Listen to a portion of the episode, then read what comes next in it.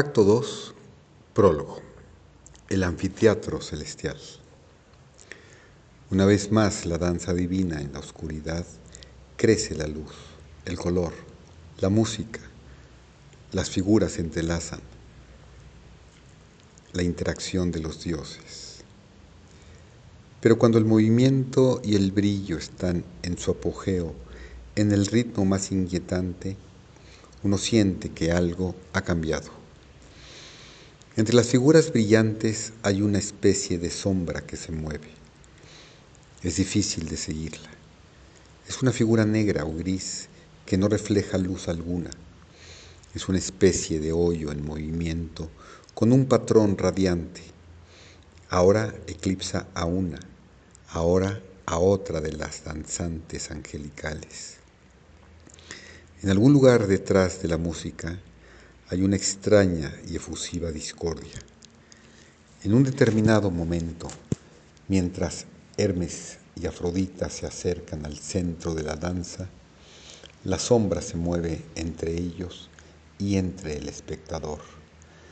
Y en el mismo instante llega como un trueno la tremenda voz. Tiempo, detente.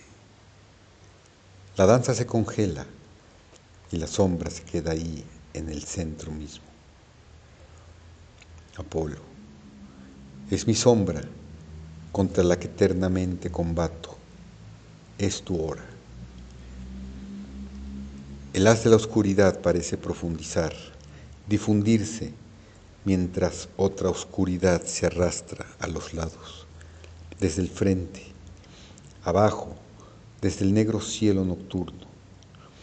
Todo está completamente inmóvil y en la quietud el, vacío parece acercarse en silencio sobre el círculo brillante. La sombra, profunda y completamente plana.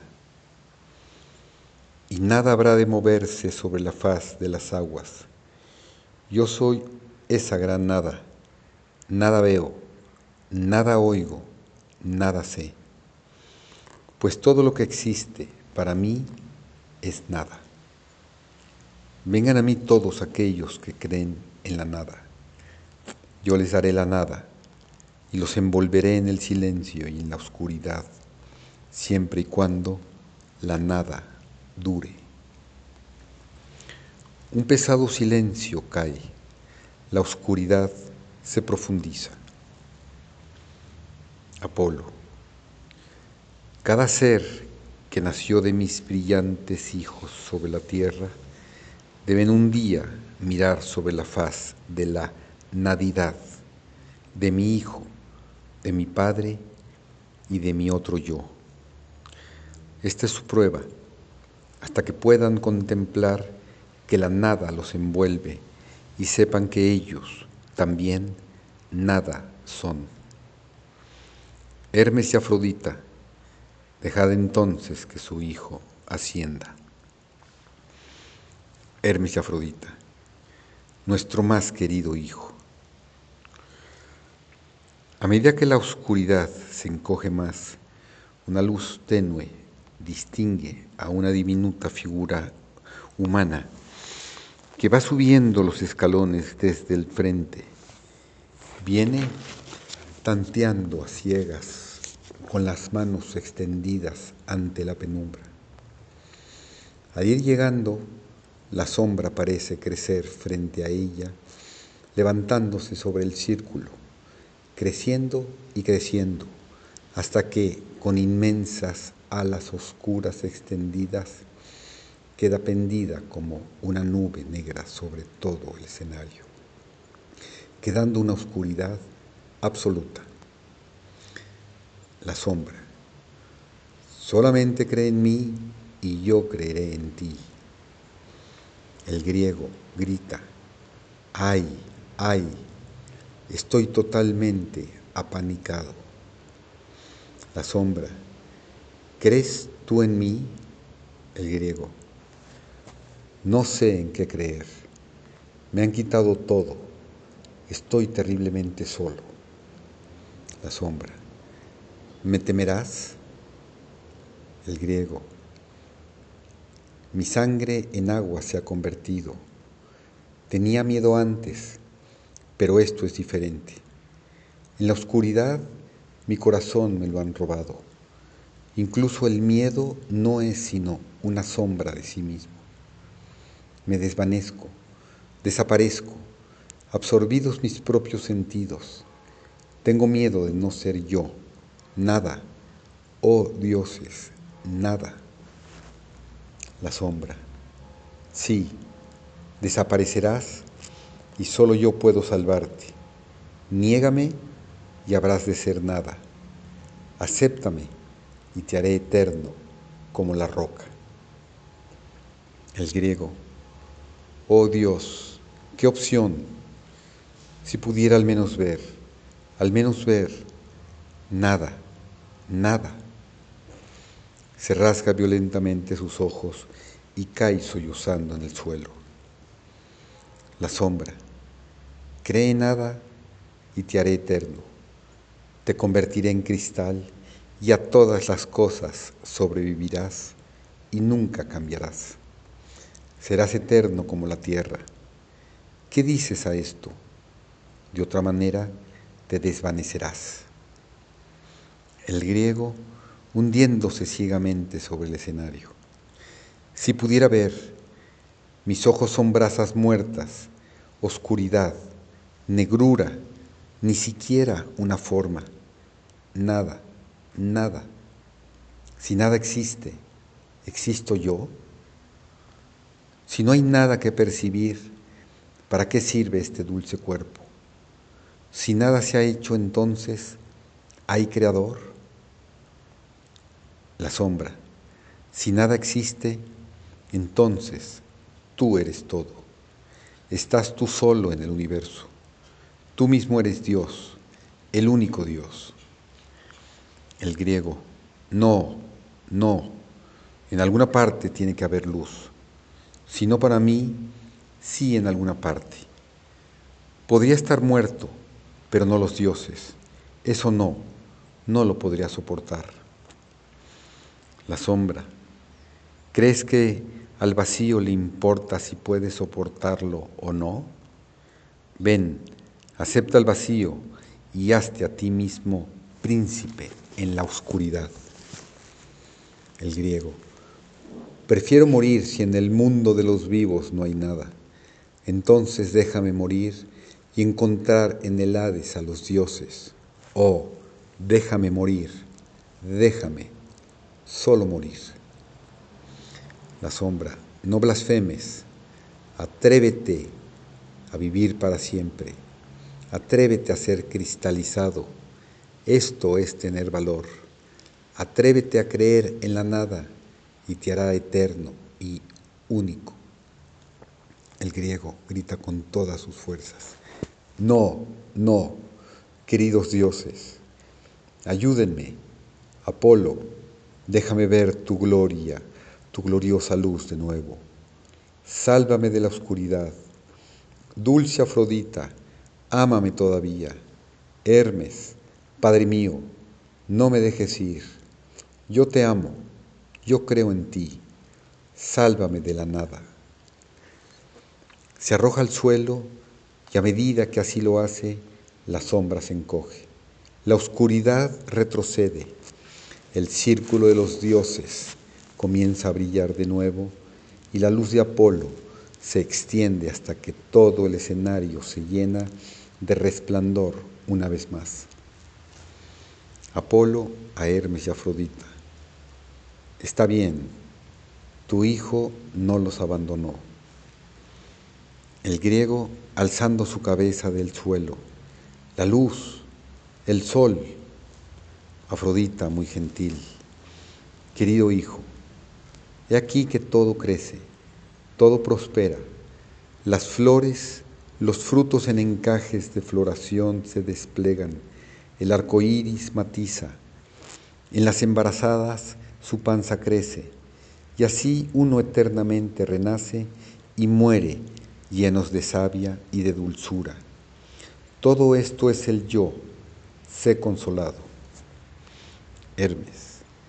Aquí flota el movimiento de las estrellas, el de los meteoros y el de los cometas, la arremetida del halcón y el salto de la pantera, como los pensamientos en la comprensión del universo juntos vuelan. Todo esto es el yo, sé consolado. El griego, Padre mío y Madre mía. Apolo, pero te diré más. El fruto crece, cae y muere. El vuelo del meteoro termina y en polvo se desintegra. Los pensamientos olvidados son como si nunca fueron. Y tú también, como toda la cosecha de los hombres. El hombre debe marchitarse por igual. A partir de esto no hay remedio, excepto por uno, el de hacer de ti un alma, ya que el alma es un fragmento de mí mismo. Solo que de mí lo tienes que robar, si puedes. El griego voltea suplicante hacia Hermes y Afrodita. Apolo, para esto no los mires a ellos. Incluso mis hijos brillantes también son transitorios. Ellos quieren tu carne y tus tendones. Un alma es mi regalo. El griego, ¿cómo merecerlo, oh poderoso Apolo? Te dije que despertaras a tus semejantes y lo intentaste. En esto compartes mi naturaleza, la que cada día brilla y despierta a cada hombre en la tierra como hombre nuevo, sigue así. El griego, lo intenté y fracasé. Los hombres se reían o gritaban o se preocupaban y luego olvidaban. Y a veces aquellos que escuchaban y comenzaban a agitarse me hicieron sentir el mayor miedo de todos. Apolo, es correcto, hay un peligro del que no hablé. Todos los hombres son transitorios hasta que un alma encendida de mí se conciba en ellos. Entonces, como yo, comienzan a degustar de la inmortalidad, pero hay inmortalidad viviente y muerta. Mira a lo lejos. Hace un gesto hacia el cielo de la noche entre las columnas y ahí más allá del borde del anfiteatro, extrañas figuras están congeladas, brillando con la luz de la luna, van pasando.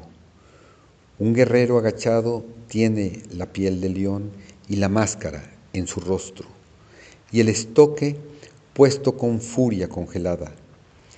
Dos amantes están entrelazados, convertidos en estatuas a medida que se funden una en la otra un bufón señalando en tono de burla. El gruñido de burla está fijo en su rostro y otros, de plateadas formas medio transparentes, brillan como el cristal y pasan en un friso de hielo contra el cielo azul frío. Ares. Agamenón fue mi hijo, luchó valiente como un león con espada intermitente, se lanzaba cada vez más intrépido contra veintenas de hombres. Luchó hasta que rasgó su carne con, una, con un centenar de heridas. Con su propio coraje y voluntad se creó un alma para seguir luchando y adquirió la inmortalidad. Pero no pudo cambiar su naturaleza. Y así lucha eternamente en medio de su empuje que para siempre se petrifica. Afrodita, Safo, mi hija, al amar, superó a su mismo cuerpo, anhelaba tener más para dar más a su amante y al darlo todo, la ganó. Así que también ella, sin morir, creció, pero sin morir no podía soñar con nada, sino con más amor, y así, abrazando y abrazando a su alma como a un precioso ornamento de vidrio, toda se volvió. Cronos. Mi hijo, Epeías, aprendió de mí muchas cosas. Soñó en domar los vientos que trabajan el universo y en girar de las mentes de los hombres los pequeños molinos de viento. Incansablemente estudió, observó incansablemente y cerca estuvo de conocer. Viajó por el mundo de las ideas hasta que encontró la idea del alma y en ella vivió. Sin embargo, cuanto más aprendía, más se reía. Todos los hombres, menos él mismo, cómicos le parecían. Sus travesuras eran el deporte de los dioses y, siendo percibido él mismo un dios, se creía. Y su risa sobre su pequeña barca en el mar de la eternidad se congeló. Las figuras plateadas se mueven como muñecas cruzando el borde del cielo y desaparecen. El griego temblando. Ellos provocaron un escalofrío en mi sangre. Apolo. Cuando se encontraron con mi sombra, no deseaban morir. Así que mi sombra, no yo, la inmortalidad les dio. El griego. Pero si Él es tu sombra, Apolo, Él y yo somos uno pero hay de aquel mortal que toma una por la otra. El griego, ¿qué se puede hacer por él? Apolo, despiértalo y rehazlo. El griego, ¿cómo? Apolo, desmemoriando y recordando. El griego, ¿y él? Apolo, debe morir y volar. Hay una repentina, inmensa explosión de luz y todo desaparece.